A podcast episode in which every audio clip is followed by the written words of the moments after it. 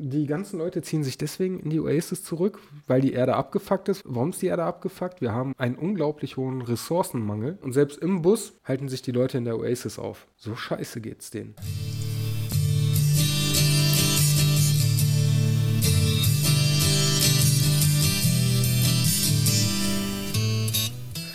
Hallo und herzlich willkommen zu einer neuen Folge des Erstmal Kaffee Podcasts. Auf dieser Seite des Mikrofons sitzt der Düsi und ich darf wieder begrüßen den unglaublichen, fantastischen, richtig realen Money und ich sitze hier in der Oasis.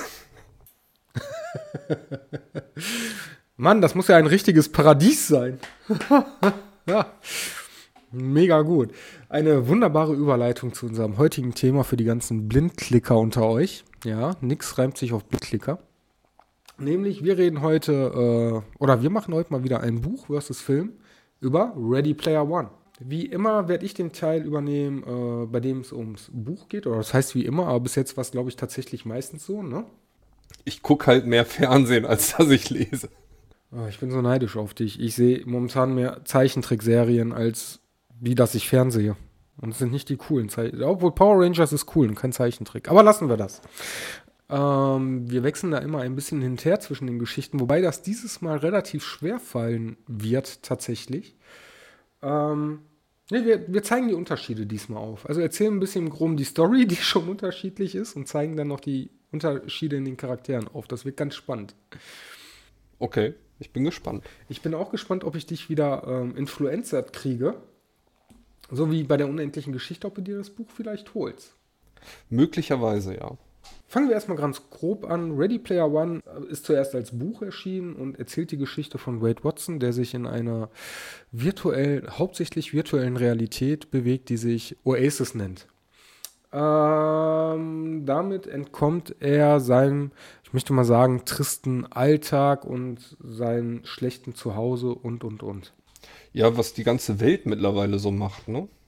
Was tatsächlich die ganze Welt macht und wie es in MNOs so üblich ist, kann man da auch jede Menge echtes Geld versenken, was dann da auch die Leute tun. Ähm, in der Oasis selber hat man unglaublich viele Anspielungen, sowohl im Film als auch im Buch an die 80er und 90er Jahre. Und das Ganze dreht sich darum in der Oasis, die Leute entkommen nicht nur ihrem Leben oder ihrem echten Leben, sondern ähm, es gibt in der Oasis das vom verstorbenen Programmierer ähm, das Ziel, dass man drei Schlüssel finden muss, um drei Tore zu öffnen, um den ultimativen Preis zu bekommen, nämlich die völlige und alleinige Kontrolle über die Oasis. Ähm, was Leute mittlerweile seit, ich würde sagen, wenn ich mich richtig erinnere, fünf Jahre versuchen. Habe ich was äh, vergessen im groben Ganzen? Der äh, Schöpfer der Oasis heißt James Donovan Halliday und äh, augenscheinlich heißt sein Avatar Anorak. Das stimmt, ähm, Anorak der Große. So, was ihr jetzt noch wissen solltet, und das möchte ich jetzt auch schon direkt beantworten, ähm, wir sind nebenher noch live bei Twitch. Ich habe eigentlich gesagt, die Fragen beantworten wir erst im Nachgang.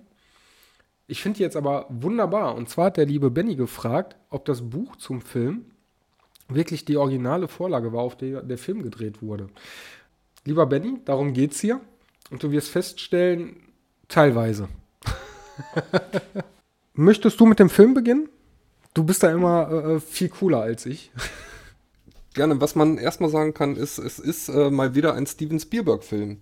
Äh, was im Grunde genommen in den letzten Jahren ja nicht allzu häufig passiert, wobei jetzt ist er, glaube ich, mit West, West Side Story gerade wieder im Kino gewesen.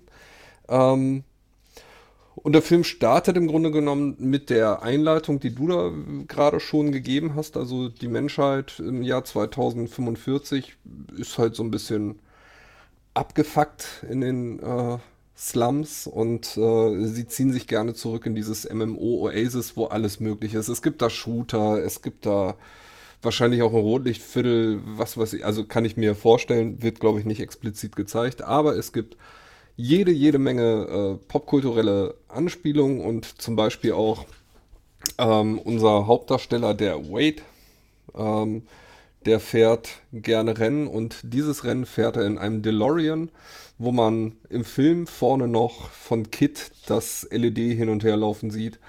Und äh, er fährt diese Rennen aus einem guten Grund, denn wie Düse gerade schon sagte, in dieser Welt sind drei, East, äh, sind, sind drei Schlüssel versteckt und es heißt, dass in diesem Rennen oder am Ende dieses Rennens einer dieser Schlüssel versteckt ist. Und hier haben wir auch schon zwei Unterschiede, die tatsächlich zum Buch bestehen. Ähm, drei sogar. Das erste ist, was aber eher daran geschuldet ist, dass ein Buch immer mehr in die Story eingehen kann als ein Film. Gerade, wir reden hier von einem Buch von biblischen Ausmaßen, hat glaube ich äh, 700 bis 800 Seiten tatsächlich. Ähm, da wird es eigentlich langweilig beim Lesen. Und die ganzen Leute ziehen sich deswegen in die Oasis zurück, weil die Erde abgefuckt ist. Warum ist das Ganze? Warum ist die Erde abgefuckt? Wir haben eine unglaublich hohe, äh, eine, einen unglaublich hohen Ressourcenmangel, sei es von Energie, sei es von Nahrung, sei es von allem. Ähm, Städte sind teilweise untereinander abgetrennt. Wir haben keine, ähm, wir haben eigentlich so gut wie kein Benzin mehr. Das meiste läuft auf Energie. Energie ist auch knapp, also Solarenergie. Ähm, zwischen den Städten herrscht tatsächlich, äh, äh, herrschen tatsächlich Outlaws. Also das ist so ein bisschen wie, wie, wie äh, Mad Max, kannst du dir das vorstellen. Ne, wenn du dann mit deinem Bus von einer Stadt zur anderen äh, triggerst, der Bus, der ist dick gepanzert, ähm, du hast Security drauf und du kannst eigentlich nur hoffen, dass du ankommst. Ähm, und selbst im Bus halten sich die Leute in der Oasis auf. So scheiße geht's denen. Ähm, der DeLorean, den du erwähnst, den gibt es tatsächlich auch im Buch. Der wird aber tatsächlich auch nur kurz erwähnt. Und den hat er auch erst relativ spät. und, das, und das Rennen, was du erwähnt hast, das kommt so ziemlich gar nicht im Buch vor. Ah, okay, das ist interessant, weil im Grunde genommen äh, im Film dreht es sich ja beim ersten Schlüssel äh, ja zu 90 Prozent um das Rennen weil man weiß am Ende, wenn man das Rennen besteht, dahinter ist der erste Schlüssel. Und es hat bisher noch nie jemand geschafft, diese Sache äh, zu bezwingen. Bei der Suche nach den Schlüsseln steht ein, eine riesige Bibliothek, quasi das ganze Leben des Programmierers ähm, liegt einem zu Füßen. Ähm, Im Film dargestellt durch eine riesige Bibliothek, die besucht werden kann, wo dann unterschiedliche Lebensabschnitte äh, minutiös nachgeschaut werden können. Und irgendwann kommt äh, unser Wade auf die Idee, boah, hör mal, der hat sich nie an Regeln gehalten, ich fahre den ganzen Rotz mal rückwärts und gelangt so an den ersten Schlüssel. Wade hat einen ziemlich guten Freund, den er sich anvertraut, der dann auch das Rennen rückwärts gewinnt. Und so nimmt das Ganze ähm, dann seinen Lauf. Klingt im ersten Moment jetzt relativ cool und friedlich, ist es aber nicht, denn natürlich möchten nicht nur die Spieler die komplette Kontrolle über die Oasis haben und ehrlich gesagt auch das ganze Geld dahinter. Sondern auch IOI. IOI, ein riesiger Konzern, ähm, der in die Oasis quasi expandiert, sei es mit äh, Items, sei es mit Geld, was er bereitstellt und, und, und. Also IOI wird ein Film äh, von Norm Sorrento, äh, von Sorrento ähm, geführt. Klar, der möchte die Weltherrschaft quasi der Oasis an sich reißen und die Oasis mit Werbung zu ballern und zuscheißen. Und das kann er aber nicht, weil das verboten ist. So ist er dann halt auch mit IOI und einer riesigen Abteilung von Halliday-Experten auf der Suche danach. Und so beginnt dann quasi mit Wade, der im Spiel Parsival heißt, im wahrsten Sinne des Wortes, mit dem Rennen das Rennen um die weiteren Schlüssel und um die Vorherrschaft der Oasis. Unterstützt wird Wade dabei von Shoto und von Egg. Von Egg? Age. Age. Von Age? Age, genau, von Age. Und von Artemis. Artemis ist eine auch ziemlich bekannte Eijägerin, so nennt man die, in der Oasis. Und äh, Age ist einfach der beste Freund von unserem äh, Ars, äh, äh ähm, Artemis, sage ich schon, vom Parsival. Ähm, zusätzlich kommt dann hinterher noch hinzu äh, Shoto und, wie heißt der andere? Äh, wir haben hier noch Toshiro und Xo. Genau. Und die heißen mit äh, äh, Nickname Shoto und wie die Schwerter. Shoto und. Ist egal. Ähm, auf jeden Fall haben wir dann hinterher die Gruppe der High Five, die sich quasi gegen äh, IOI stellt. Ähm, verschiedene Quests und Aufgaben löst, mit jeder Menge Nerd-Kram beschmissen wird. Und das Geile ist, bei diesem ganzen Nerd-Kram ähm, erleben wir wirklich so viele Easter Eggs auch. Also die jagen ja nicht nur ein Easter Egg, sondern es kommen auch so viele Easter Eggs vor, wie ähm, die Szene aus Shining mit dem Blut aus dem Fahrstuhl. Ja, ja, richtig, stimmt. Ja. So hammer gut. Aber erzähl du mal weiter über den äh, Film. Ich habe jetzt so riesen Schritte nach vorne gemacht. Ja, im Grunde genommen, nachdem der erste Schlüssel dann gefunden ist, äh, geht es natürlich auf die Suche nach dem zweiten Schlüssel und äh, da sind sie sich relativ sicher, dass das im Zusammenhang stehen muss mit der einzigen Liebe, die Halliday je hatte. Und äh, analysieren da allen möglichen Kram, weil die bekommen dann immer einen Hinweis und der Hinweis deutet auch darauf hin, dass das irgendwie damit zusammenhängen könnte. Ja, und da beginnt eigentlich eine sehr, sehr langatmige Phase im Film, muss man sagen. Äh, das mit Shining ist noch ganz cool, aber da gibt es dann auch noch irgendwie so eine Szene. Ich glaube, da sind sie aber auch ja, gerade noch auf dem Holzweg, wo sie zu so einer Tanzveranstaltung gehen und dann irgendwie auch von, von äh, IOI beziehungsweise einem Kopfgeldjäger, den IOI gestellt hat, angegriffen werden. Äh, dem entkommen sie. Das ist tatsächlich noch auf der Jagd nach dem zweiten Schlüssel. Dem Kopfgeldjäger entkommen sie, IOI auch. Man lernt äh, kennen, dass es durchaus in der Welt ähm, von Oasis mächtige Waffen innerhalb der Oasis gibt, die dann zum Beispiel die ganze Zeit auch zurückdrehen können. Ähm, der Kopfgeldjäger, den du erwähnt hast, ähm, präsentiert in der Welt ein unglaublich mächtiges Artefakt, was einen riesigen Schild erzeugen kann. In der ganzen Welt dreht sich alles um Technologie, um Zauberei. Du kannst wirklich sein, was du willst. Und nach und nach entsteht auch zwischen Artemis und Parsival eine Art äh, äh, Liebe, die sie eigentlich aber nicht haben dürften, weil das sie auch irgendwo von der Eierjagd, äh, von der Eierjagd, das klingt so lustig, von der Jagd nach den drei Schlüsseln aufhält, abhält. Wobei im Film ist es ja auch eher so, dass Parsival ähm, eigentlich von, von Sekunde 1 quasi in äh, Artemis verknallt ist und äh, sie ihm ja erstmal die kalte Schulter zeigt bis die sich irgendwann in der realen Welt über den Weg laufen. Wo ähm, Parsival quasi von Artemis ähm, gerettet wird, weil eigentlich auch ein ganz interessanter Fakt, in dem Film ist es so, dass die reale Identität von Parsival ausfindig gemacht werden kann und der lebt in Slums. Und die Slums im Film sind so dargestellt, dass du quasi Trailerparks hast, Aufgrund der ganzen ähm, Bevölkerung sind die Trailer aber nicht nur nebeneinander, sondern die sind mittlerweile auch schon übereinander gebaut. Weil IOI Parsival loswerden möchte, jagt die den Trailer, beziehungsweise den ganzen Trailer-Ständer. Das klingt so verkehrt, aber ich weiß gerade nicht besser auszudrücken. Ganzen Trailer. Ja, es ist einer. Ja, Trailer-Ständer in die äh, Luft. Ähm, Parsival auf der Flucht wird dann von Artemis gerettet. Das passiert auch alles im Buch, nehme ich an. Stellenweise. Stellenweise. Pass auf. Ähm, ich greife voraus. Das Ganze geht dann weiter. Ähm, Artemis wird dann von IOI ein bisschen später geschnappt und ähm, wird quasi verhaftet. Denn IOI ist so unglaublich mächtig, ähm, dass es quasi erlaubt ist, wenn Leute ihre Schulden nicht gegenüber äh, IOI bezahlen, dass die einkassiert werden ähm, und für IOI in der Oasis arbeiten.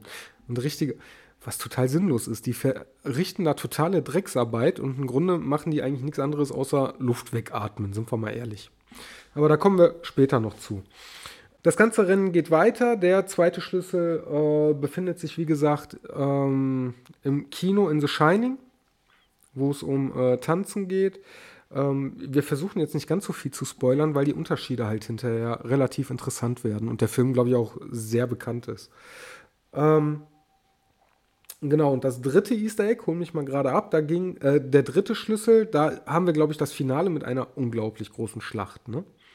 Ja, genau. Es gibt äh, zum einen die unglaublich große Schlacht und es gibt, äh, das hat IOI irgendwie gefunden, die ähm, sind sich sehr, sehr sicher, dass äh, mit einem alten Atari äh, der dritte Schlüssel geholt werden kann, wissen aber nicht welches Spiel. Also stellen die da eine sehr, sehr große, ja, in Anführungszeichen, Armee hin, wo sich immer einer hinstellt, ein Spiel anzockt, scheitert und quasi stirbt.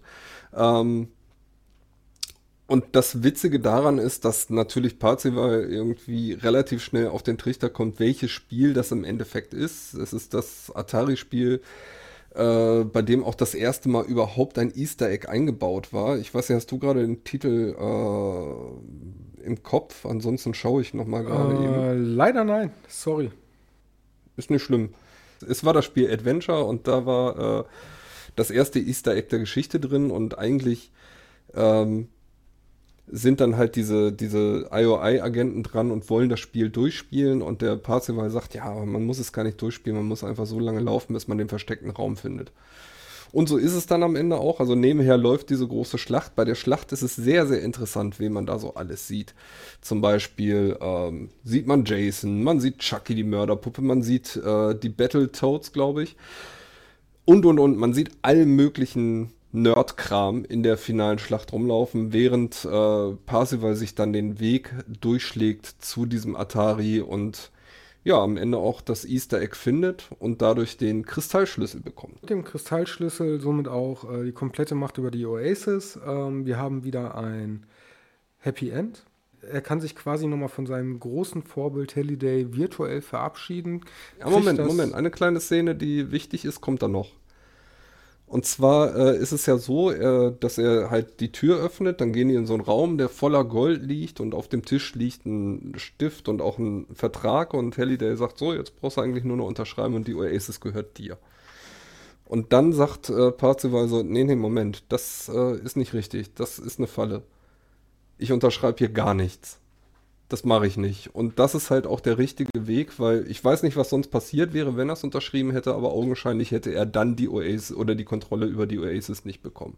Nehme ich an. Du hast recht, ähm, weil er gesagt hat, nein, ähm, so hat er, äh, äh, so hat Halliday damals schon vieles verloren, indem er einen Vertrag unterschrieben hat. Unterschreib es nicht, du hast bestanden, du bist würdig und dann wird er quasi in die Kindheit von Halliday, in sein Zuhause zurückversetzt, wo er nicht nur den kleinen, sondern auch den großen Halliday, heute haben wir es mit klein und groß, ähm, kennenlernt.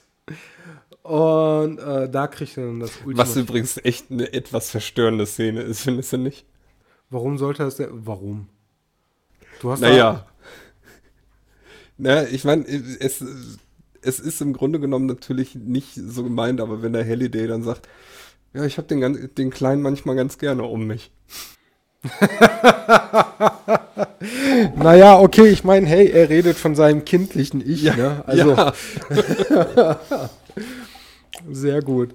Ähm, da stelle ich dir hinterher auch nochmal zu Heldin eine Frage. Mal sehen, wie du das siehst. Ähm, ja, aber sie ist tatsächlich. Nein, sie ist kein Stück verstörend, weil ich das nie in so einen Kontext gezogen habe. Ich habe die Szene heute noch mal gesehen, deswegen kam ich gerade drauf. Uh, nee, wir haben äh, fast Freitag. Äh, ich sage immer FSK 18 Freitag. Ähm, genau, auf jeden Fall, äh, Wade bekommt die Oasis und äh, somit das Erste, was er einführt, außer dass er total reich ist, ist, die Oasis wird an einem Tag in der Woche, ich glaube Montag, ne? Wird sie abgeschaltet. Äh, Im Film sogar an zwei Tagen die Woche, also oder Dienstag zwei Tage und Donnerstag genau. abgeschaltet. So war das, ähm, damit die Leute wieder am realen Leben teilnehmen.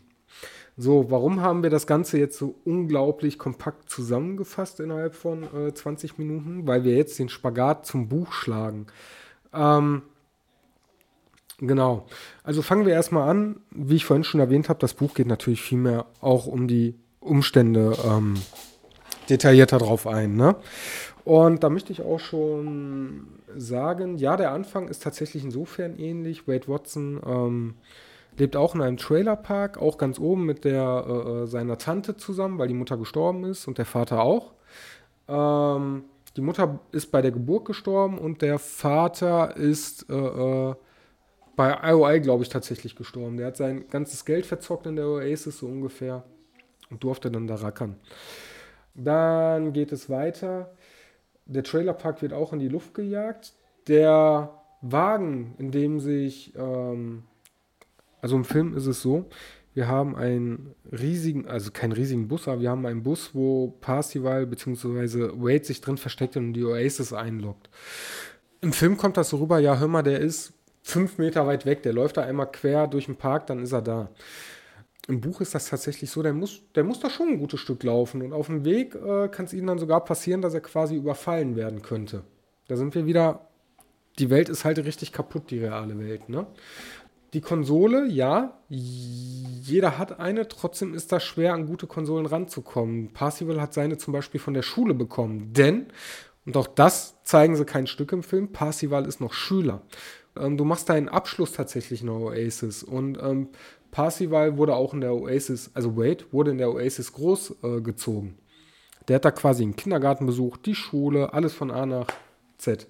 und ist kurz vor seinem Abschluss. Age ist es übrigens das gleiche. Age ist eigentlich auch äh, in der Oasis. Und iRock, so heißt der Kopfgeldjäger, den wir vorhin meinten, ist im Buch nicht nur einfach irgendein Kopfgeldjäger, ähm, der nimmt auch gar nicht so eine große Rolle ein. iRock ist äh, ein Klassenkamerad von Age.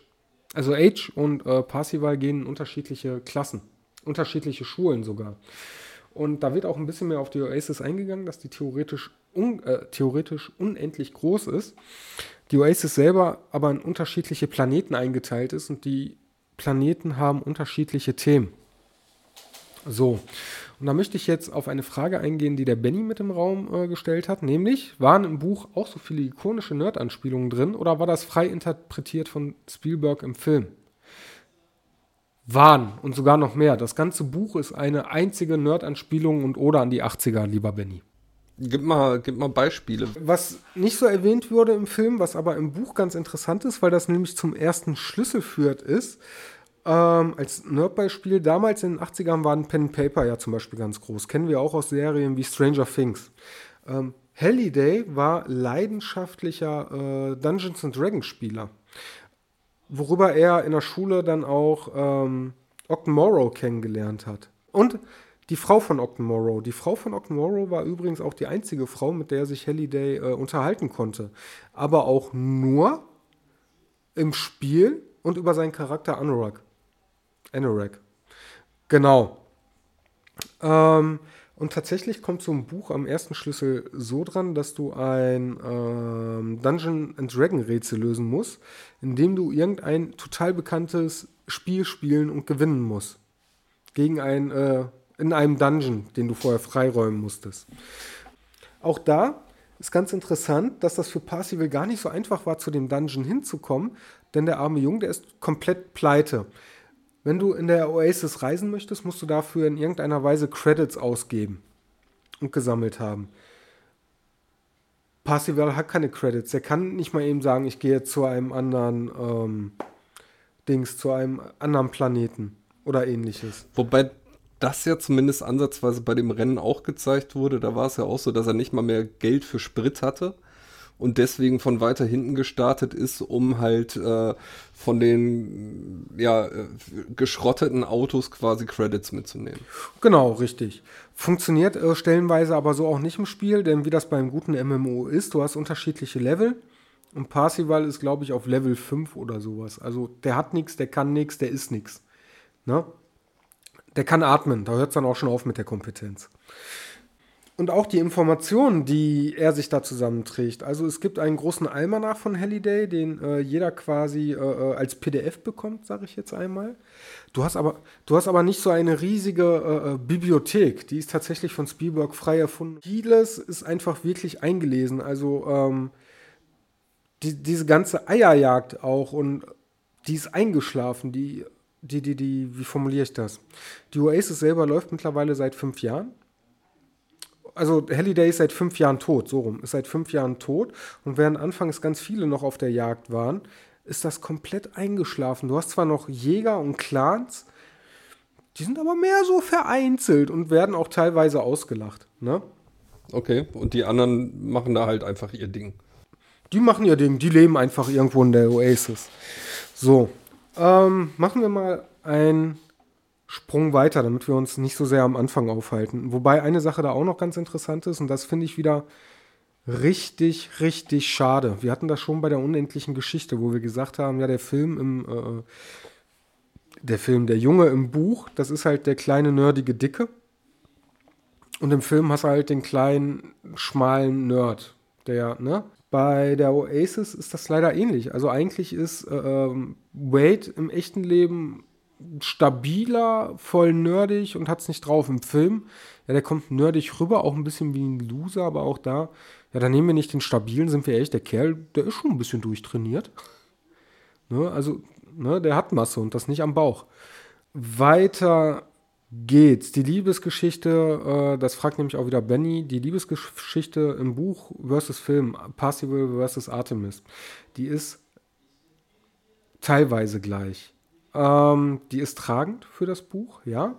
Denn auch hier ist es so, Wade bzw. Parsival steht auf Artemis. Der ist die quasi am Stalken im Internet noch und nöcher. Also der ist wirklich ein, ein, ein Artemis-Stalker. Bewundert sie. Ist aber im Endeffekt dann so, dass Artemis ihn immer wieder abblitzen lässt. Halt mit der Begründung, hör mal, es geht hier um die Oasis, es geht hier um, um, um das Wohl der ganzen Menschheit, der ganzen Welt. Und da sollten wir uns nicht in unsere Liebesgeschichte äh, ähm, reinstürzen. Und hm, ja, nee, ähnlich billig lief das dann auch nicht in. Äh, äh, das ist schon ein bisschen komplexer im Buch als im Film. Ich äh, würde in dem Zusammenhang nochmal eben drauf eingehen, auf die Frage von Matze. Ja. Und zwar äh, fragt er ja, gibt es äh, in dem Film einen Soundtrack, den man eventuell kennt? Er kennt ein Lied von dem Interpreten Gunship, das Artemis und Parzival heißt. Es würde gut in das Setting passen und ist ein ziemlich gutes Lied. Ähm, es gibt haufenweise Lieder in dem, in dem Film, die allerdings alle äh, 80er Jahre bezogen sind. Also du hast Prince dabei, du hast hier äh, auch dabei We're Not Gonna Take It und solche Geschichten. Aber ich habe mal eben den Text überflogen und äh, Artemis und Parzival von Gunship ist definitiv bezogen auf Ready Player One. Hundertprozentig. Die Oasis kommt drin vor und und und. Ja, sehr geil. Dankeschön für die äh, geile Recherche im Hintergrund. Ähm, ja, gerne. richtig gut. Ähm, und Benny sagt gerade, hör mal, klar ist der im Film durchtrainiert, da ist ja keine Treppe. Im Buch ist da allerdings eine Treppe, der klettert nur äh, heimlich immer raus. Auch hier das Buch, du hast mich auf noch mehr Nerdkram angesprochen. Es werden generell sehr viele Serien auch erwähnt, die ich jetzt gar nicht mehr so vor Augen habe. Aber es gab zum Beispiel boah, irgendwas mit Familie. Meine Familie oder sowas? Nicht meine kleine Farm? Irgendeine Familiensendung, die Percival zum Beispiel gerne geschaut hat, weil er darin quasi geflohen ist. Oder Pac-Man kommt in den Spiel vor. Du hast auch Referenzen, ähnlich wie im Film, zu, zu äh, äh, äh, nach Japan hin zu äh, Godzilla, Ultraman, also was aber allerdings auch mehr bekannt im Westen ist. Ne? Und das zieht sich wirklich durchs ganze Buch. Geht übrigens weiter die haben sich relativ früh im Film kennengelernt, fällt mir gerade ein, wo wir noch bei der Diebesgeschichte sind. Ja, im ersten Rennen. Im ersten Rennen. Ja, nein, ich meine aber auch im echten Leben persönlich. Das war ja quasi, ja, als das alles weggesprengt wurde. Nach der wurde. Explosion, genau. Genau, richtig. Real treffen die sich tatsächlich im Buch erst am Ende, quasi beim finalen Kampf. Die Disco, die du erwähnt hast, die kommt auch vor im Buch. Da sind die aber mehr zum Geburtstag von Octon Morrow ähm, eingeladen und dessen Avatar, der da locker äh, ein DJ spielt, kommt leider im Film so gar nicht rüber. Was haben wir noch? Die, den ersten Schlüssel, den hatte ich schon erwähnt, wie sie rankommen. Der zweite Schlüssel, der ist übrigens auch noch ein interessanter Fakt. Im Film finde ich auch, das kommt so rüber, ja, da liegen vielleicht mehrere Tage, vielleicht zwei, drei Wochen zwischen und dann finden die immer den nächsten Schlüssel. Ähm, Im Buch sprechen wir ja tatsächlich vom Zeitraum von ungefähr ein Jahr. Ein bis zwei Jahren. Und ähm, Wade und alle von den High Five werden im Buch auch kleine Berühmtheiten, die auch tatsächlich Geld dadurch kassieren, dass die Werbeverträge und ähnliches haben. Wade geht sogar hin und äh, äh, kauft sich quasi in der Oasis einen eigenen kleinen Mond. Also es wird immer so runtergespielt, ja, ich habe nicht viel Geld und ich konnte mir nur kleine Sachen leisten. Aber äh, äh, wie gesagt, der kauft sich einen kleinen Mond, der flüchtet mit dem Bus in eine andere Stadt, mietet sich in ein Apartment ein, lässt das Apartment, ähm, sag mal schnell, lässt das Apartment sich verstärken. Das ist einfach Wahnsinn. Und ich könnte jetzt noch Stunden weiter erzählen. Also es ist im Grunde genommen fast eine komplett andere Geschichte. Es ist eine komplett andere Geschichte, aber, und deswegen äh, ähm, habe ich jetzt die ganzen 15 Minuten so darum geredet, beide Geschichten sind einfach geil. Also selbst wenn du sagst, der Film ist komplett anders. Du würdest zu keinem Zeitpunkt sagen, boah, das Buch ist geil und jetzt, wo ich das Buch kenne, ist der Film scheiße. Okay, also anders wie bei der unendlichen Geschichte, wo wir ja auch nicht gesagt haben, komplett scheiße. Aber wo wir gesagt haben, mh, hm, hier und da hätte man äh, noch ein paar Sachen reinbringen können, die im Buch halt drin waren oder so. Aber aufgrund technischer Möglichkeiten von damals wahrscheinlich auch nicht möglich gewesen wären. Jetzt habe ich aber trotzdem noch mal eine Frage und zwar zu den drei Schlüsseln. Ich meine, wir können hier spoilern, würde ich sagen. Das glaube ich auch, ja. Gut. Ähm, wir haben jetzt geklärt, erster Schlüssel war D&D-Bereich im Buch. Äh, Im Film war es das Rennen. Genau. Zweiter Schlüssel war die Shining-Geschichte im Film. Was war es im Buch? Ich muss das gerade mal Revue passieren lassen, denn die Geschichte, wie sie an den Schlüssel rankommen, ist auch anders. Das ist quasi im Buch, ähm, sag mal schnell, die müssen eine Quest lösen, ein Spiel lösen oder ähnliches. Und dann kommt ein zweiter Teil, der im Film gar nicht vorkommt. Da müssen sie nochmal eine Aufgabe lösen. Quasi, wo sie im, ähm, beim ersten Schlüssel war es DD, mussten sie bestehen. Und dann beim zweiten Schlüssel ging es schon weiter. Was war das? Die mussten dann zum Beispiel von Ritter der Kokosnuss den komplett Teile des äh, äh, Dialoge nacherzählen. Also ein gespielter Film. Das war ganz cool. Ich komme gerade nicht mehr drauf. Ist nicht schlimm, ist nicht schlimm. Aber äh, alle drei Schlüssel werden anders geholt, nehme ich an. Definitiv.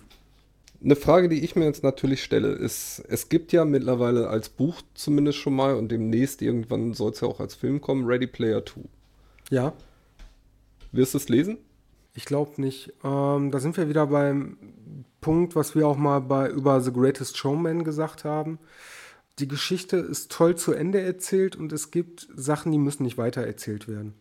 Ich fand halt auch, dass, also jetzt alleine vom Film, ich fand halt auch, dass der Film ein gutes Ende hatte. Äh, die Sache war ja jetzt geklärt. Die Oasis ist in Anführungszeichen sicher. Und da muss ich nicht wissen, was danach kommt. Da ist das dann für mich ähm, abgehakt. Ähm, was ich noch interessant finde, was auch ein Riesenunterschied übrigens, oder zwei Sachen möchte ich gerne noch erwähnen.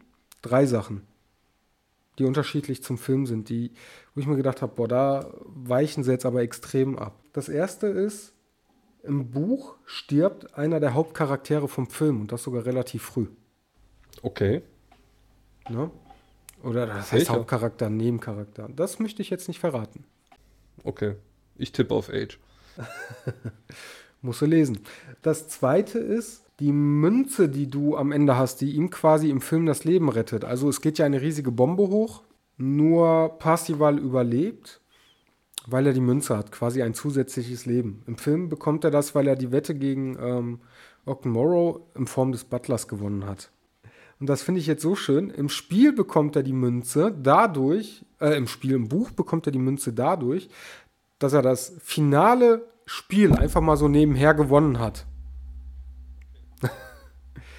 ne, das hat er, ähm, das hat er da geschafft. Da bekommt er die Münze zum Überleben.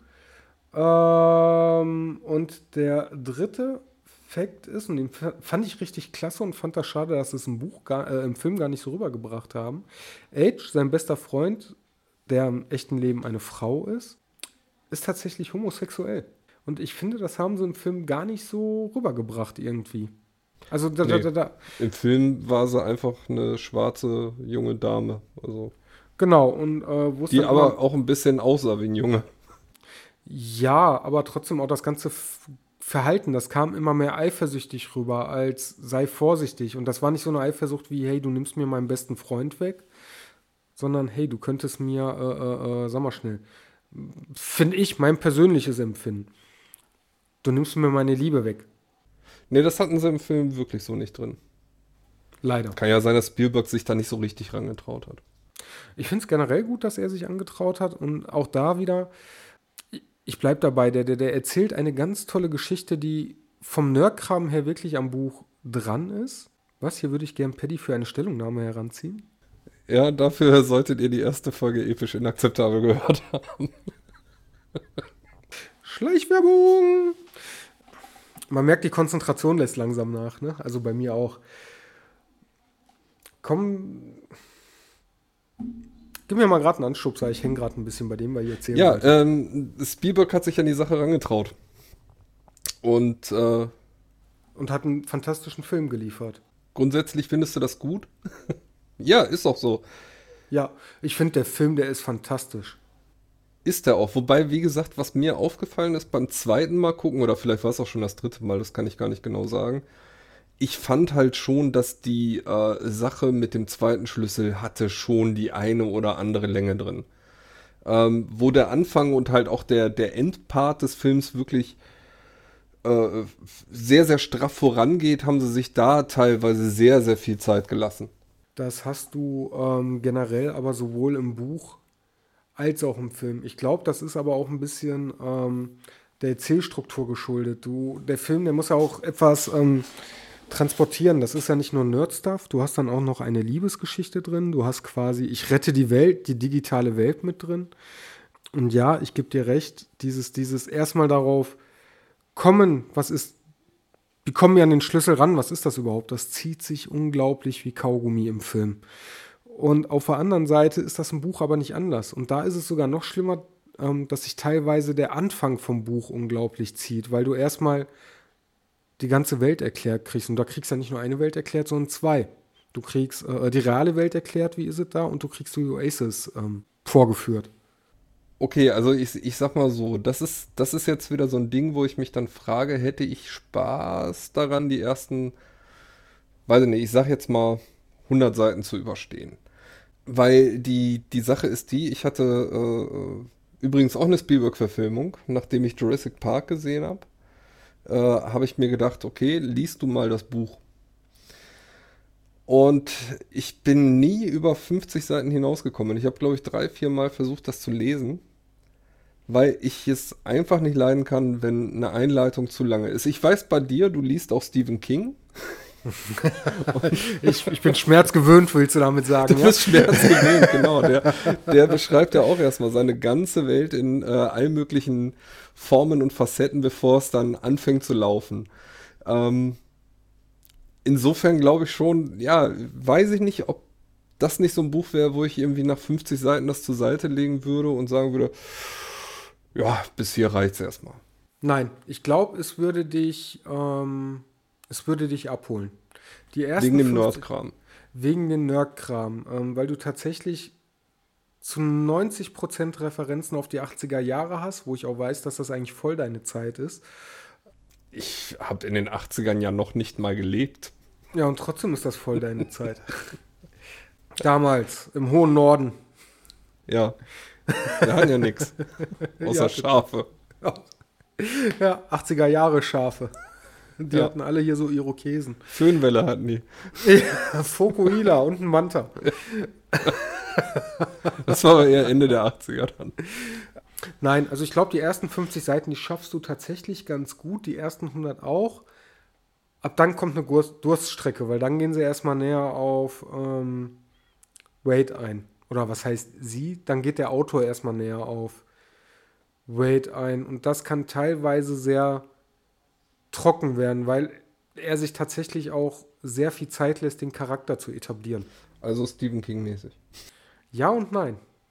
Ja, klingt auch eher wie so ein Zwischending. Du kriegst immer wieder was von der Welt mit, aber du kriegst halt auch mit, wie ist die Lage jetzt bei Wade? Wie fühlt sich Wade und was macht er so? Und gerade diese Parts in der Schule sind sehr trocken und langlebig. Lesig eher.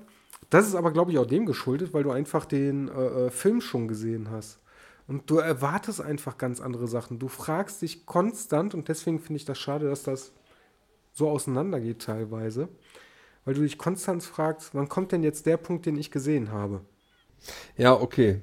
Klar, wenn du den Film vorher gesehen hast und dann das Buch liest, äh, dann denkst du wahrscheinlich irgendwie so, dass da irgendwelche Sachen kommen müssten, ne? Du erwartest das ganz automatisch. Andersrum ja. wäre das ja genau das Gleiche. Wenn du vorher das Buch gelesen hast und dann den äh, Film schaust, erwartest du ja auch die Sachen, die im Buch kommen. Wobei, da, da ist ja auch wieder mal die Sache, wenn es gut gemacht ist, ist das ja auch alles schön und gut. Also es gibt ja auch durchaus äh, in den ersten sieben Staffeln Game of Thrones ähm, Dinge, die vom Buch abgewichen sind, obwohl noch Buchmaterial da war. Und da haben sie es dann auch teilweise, nicht immer, aber größtenteils gut hingekriegt, dir dann zumindest eine alternative Geschichte zu erzählen, die klar ging. Und das ist es. Und das äh, hat Spielberg geschafft. Ähm, da hatte ich aber übrigens ähm, für die unter euch, die die Witcher-Folge mit Philipp gehört haben werden, da hatten wir auch eine schöne Diskussion, die möchte ich mit dir nochmal aufgreifen. Weil ich aber auch glaube, dass wir jetzt zum größten Teil bei Ready Player One alles erzählt haben, was man erzählen kann, ohne zu viel zu spoilern.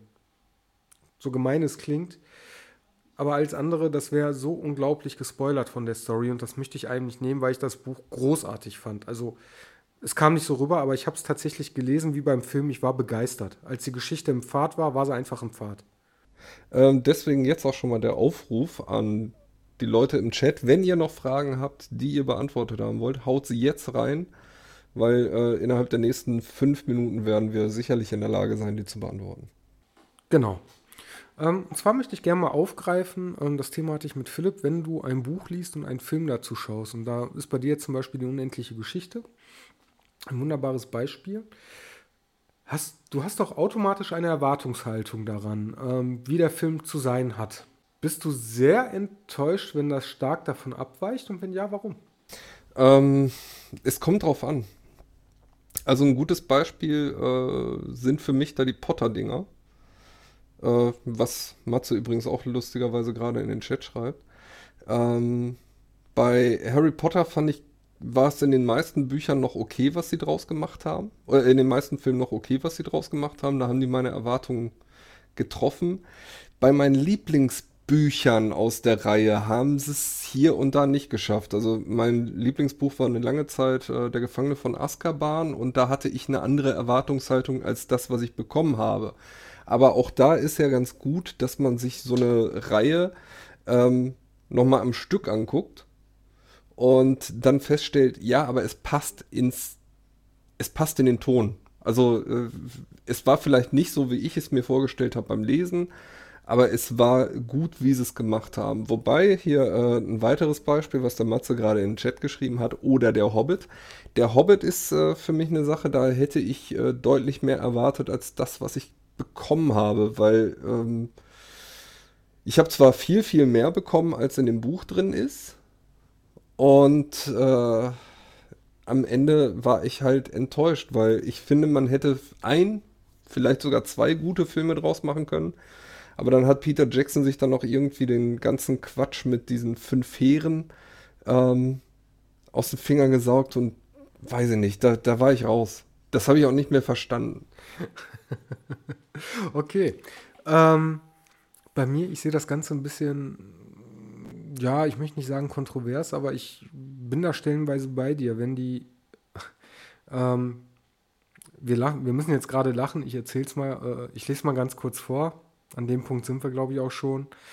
Ähm, der Matze hat geschrieben, ihm würde auch direkt Harry Potter einfallen oder der Hobbit. Dumbledore tritt ruhig an Harry heran. Hast du den Zettel in den Kelch geworfen? Im Film? What the fuck, Harry? Was ist da los? ja, was ist mit den Kohlen? Und wie war es im Buch? Ja, das wird gewesen sein. Hast du den Zettel? Zettel in den ach so, okay, ganz ruhig. genau. Ja. Ähm, auf jeden Fall, ähm, ich hatte das, da haben wir auch uns auch drüber unterhalten, bei Maze Runner. Ich fand die Filme super, alle drei. Ich habe mir äh, die auf Blu-ray bestellt, habe es auch nochmal geschaut. Ich fand das richtig toll. Dann habe ich die Bücher gelesen. Und je mehr ich mir die Bücher angeschaut und gelesen habe, hatte ich immer mehr das Gefühl, warum habt ihr das nicht im Film genauso gemacht? Das hier ist die viel geilere Story, die auch übrigens viel mehr Sinn ergibt, jetzt wo ich es lese. Ja, aber das, das ist ja im Grunde genommen auch das, was wir bei der unendlichen Geschichte hatten. Ich glaube, da haben wir beide erstmal die Filme oder den Film jahrelang gesehen, immer mal wieder. Und äh, dann gehst du in dieses Universum, was dir eigentlich bekannt ist, und stellst fest, ja, aber es wäre sogar noch besser gewesen, wenn das und das noch drin gewesen wäre und und und. Ähm, das kann passieren. Wobei ich da komischerweise nie enttäuscht bin, wenn ich äh, das in der Reihenfolge habe. Also wenn ich erst den Film sehe, der schwächer ist und dann das bessere Buch lese, dann denke ich mir, auch cool, das ist jetzt on top. Und ähm, umgekehrt ist es dann halt, weiß ich nicht, wenn du, wenn du ein Buch liest, was absolut genial war und die geben dir dann einen Film, wo du so denkst, boah, dann bist du eher enttäuscht. Ich weiß nicht mal warum. Ich auch nicht. Und äh, das war nämlich dann auch Thema bei, bei äh, weil ich mit Philipp hatte, ähm, bei The Witcher. Weil, ja, ich weiß es nicht. Mich würde das einfach mal interessieren, woher das kommt. Und ich kann es mir selber auch einfach nicht beantworten. Also kann, du hast jetzt äh, relativ gut versucht zu umfassen, aber irgendwie, nee, das holt mich noch nicht so ganz, so ganz ab. Nee, wie gesagt, weil ich es auch nicht erklären kann. Ähm, nehm, nehmen wir vielleicht mal das Beispiel Herr der Ringe. Da habe ich äh, erst den Gefährtenfilm gesehen, dann habe ich angefangen, die Bücher zu lesen. Ich weiß gar nicht, ich meine, ich war mit den Büchern schon durch, als die zwei Türme dann ins Kino kamen. Und ähm, das war so ein Ding, da fand ich beides gleichwertig gut. Ähm, Da wurde ich nicht enttäuscht. Es gab auch Abweichungen zwischen Buch und Film, aber die haben mich nicht gestört. Ähm, das war im Grunde genommen beides ein super Erlebnis. Es gibt, aber wie gesagt, ja auch immer die, die, ja, die Fälle, wo du dann irgendwie sagst so, nee, wa warum haben sie das gemacht? Ja, wir bei Maze Runner. Auf der anderen ja. Seite äh, sehe ich dann auch, äh, ähm, und auch das wieder. Oder, hm? jetzt fällt mir gerade nämlich mein Fallbeispiel wieder ein, was wir auch schon mal hatten. In unserer ersten Buch versus Filmfolge, Forrest Gump. Äh, da war es sogar wirklich mal so, dass äh, ich den Film lieben gelernt habe über Jahre und über sehr oft gucken und dann ja irgendwann die Bücher gekauft habe. Und ich habe dir ja schon mal gesagt, wie scheiße die sind. Oh ja, das stimmt. Genau. Und das ist dann halt wirklich so ein Ding. Also da ging es mir wahrscheinlich wie dir bei Maze Runner, wo ich da gesessen habe und gedacht habe, mein Gott, ey, wie, wie man überhaupt auf die Idee gekommen ist, aus diesem Scheiß Filme zu machen, wo der, oder einen Film zu machen, wo der Film dann auch noch echt geil geworden ist. Ähm, ja, und bei äh, äh Maze Runner war es halt genau andersrum. Ne? Da habe ich mir gedacht, boah, ihr habt so eine geile Buchvorlage. Und das hätte nicht viel gekostet, das eins zu eins so zu übernehmen. Da macht ihr so eine Scheiße raus. Ja. Und ähm, ich würde sagen, an der Stelle, ich merke langsam, ich muss zugeben, ich bin echt durch. Aber ich glaube, die Geschichte ist erzählt, ne? Alles gut. Wir gehen noch kurz auf den Chat ein. Genau, richtig. Und des, deswegen sage ich, die Geschichte ist erzählt, ne?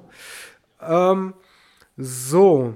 Erstmal, der Benny sagt, einfach mal Bud Spencer Quotes. Ich weiß, warum ich euch liebe. Benny, ich habe das Herzchen gerade schon in die Cam gemacht.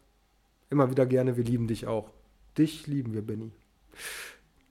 Und Matze.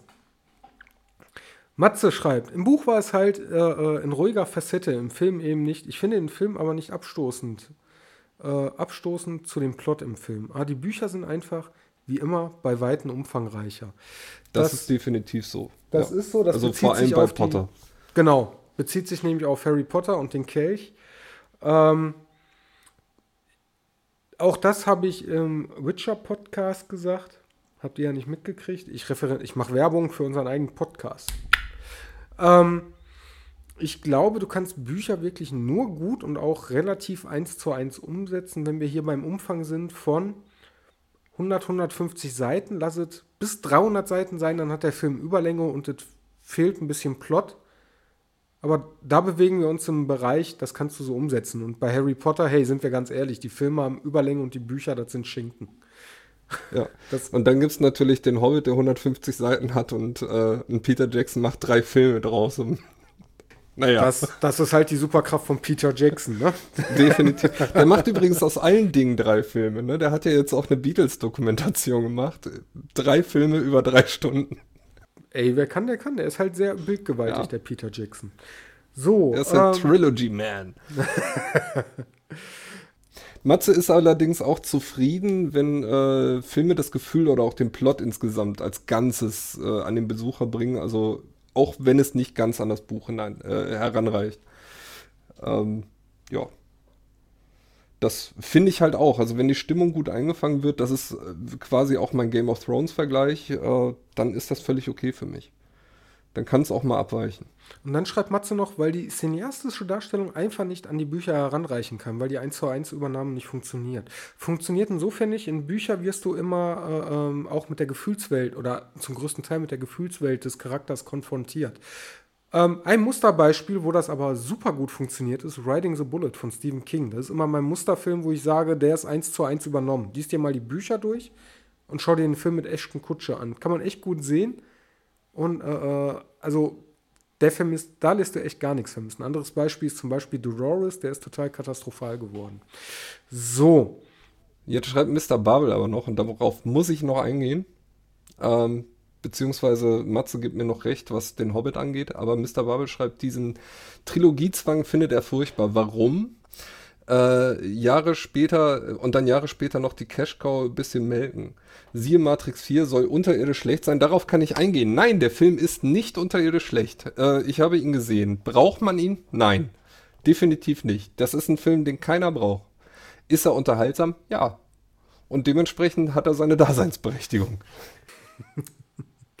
ja, wobei Trilogien ähm, haben immer das Problem, selbst Matrix, der erste Film ist geil, weil der eine super Mischung aus ähm, Geschichte und Action ist. Der zweite ist dann meist entweder meist nur Geschichte oder nur Action, der dritte das Gegenteil. Ähm, und Matze sagt noch, ich sag mal, wenn der Film stimmt, wird in der Regel auch der Wunsch geweckt, eventuell das Buch zu lesen. War bei mir tatsächlich eine ganze Zeit lang nicht so. Erst seitdem wir den Podcast machen. ja, seitdem passiert zumindest öfter. Ja. ja, das stimmt. Ja, ansonsten war mir es egal. Hier übrigens auch ein Tipp für Ready Player One, weil ich ganz interessant fand und was auch eine Anfangsfrage äh, äh vielleicht von Benny war oder äh, darauf fußt. Ähm, es gibt zwei Cover von Ready Player One. Das eine ist äh, äh mit blau, schwarzer Hintergrund, blaue Schrift, wo einfach äh, Ready Player One steht. Übrigens, Ready Player 2 gibt es in gelber Schrift. Sieht genau. genauso aus. Genau. Ähm, und es gibt einmal das Buch mit dem Filmcover. Ich habe da auch lange nachgesucht, weil ich mir unsicher war. Es ist aber tatsächlich die Bücher haben dieselbe Geschichte, nur das Cover ist ein anderes und das mit dem Filmcover ist wesentlich günstiger, auch schon bereits gelesen zu erhaschen oder neu als äh, der Originaltitel. Und auch hier, das wollte ich auch noch sagen, der Filmtitel Ready Player One bezieht sich auf ein Fun Fact im, ähm, im, Spiel, äh, im Spiel, im Buch und im Film. Und zwar das erste Spiel kam wohl eine Einblendung Ready Player One, die du, äh, One, die du bestätigen musstest. Daher die Titel. So, und ja gut, wenn man weiß, dass der Film auf einem Buch basiert und man wissend ist, dass Bücher meistens besser sind als der Film dazu. Meistens. Meistens. Wie gesagt, Negativbeispiel ist Forrest Gump. Gibt es auch, äh, äh auch Filme, wo im Nachgang erst ein Buch geschrieben wurde?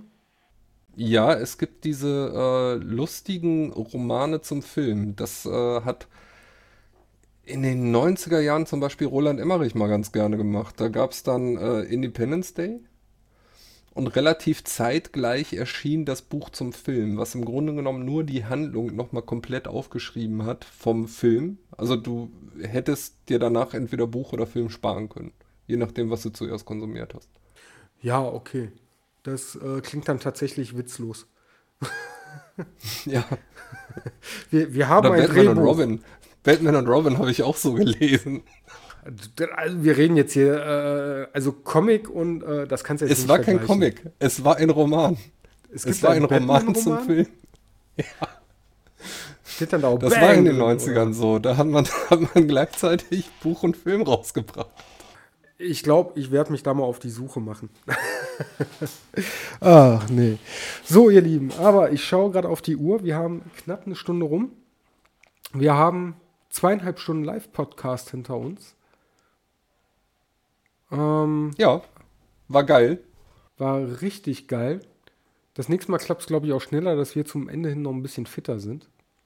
Und es hat wirklich unglaublich Spaß gemacht. Machen wir auf jeden Fall wieder.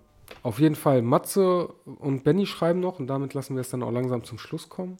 Pauschalisierung ist eh nicht gut, aber in der Regel ist das Buch, von dem dann der Film abstammt, bei Weitem ausführlicher, um den Geist zu stimulieren. Rrr, stimmt.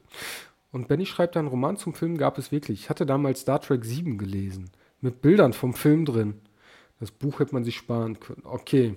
Ja, das, äh, den Film auch. Ich bin Star Trek-Fan.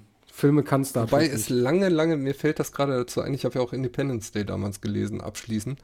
Mir fällt ein, die sind danach noch hingegangen und haben äh, sogar da noch einen Roman sich aus den Fingern gesaugt, die Vorgeschichte zu Independence Day, wo die Aliens erstmals auf die Erde kommen. Das habe ich auch noch gelesen. Alter. Nee, geht gar nicht. Ja, dann, ähm, weißt du was, ich überlasse dir jetzt tatsächlich das letzte, letzte Wort. Ja, dann sage ich mal in diesem Sinne, äh, es war ein wundervoller Abend. Äh, wenn ihr das hier gehört habt und euch wundert, warum gegen Ende irgendwie so ein bisschen die Sätze löchriger waren, wie gesagt, wir haben heute Abend zwei Podcasts aufgenommen. Live in Twitch äh, werden wir wieder machen. Es hat super viel Spaß gemacht. Wir wünschen euch einen schönen Tag, eine gute Nacht, was weiß ich nicht alles. Und äh, in diesem Sinne, bis zum nächsten Mal. Ciao. Ciao.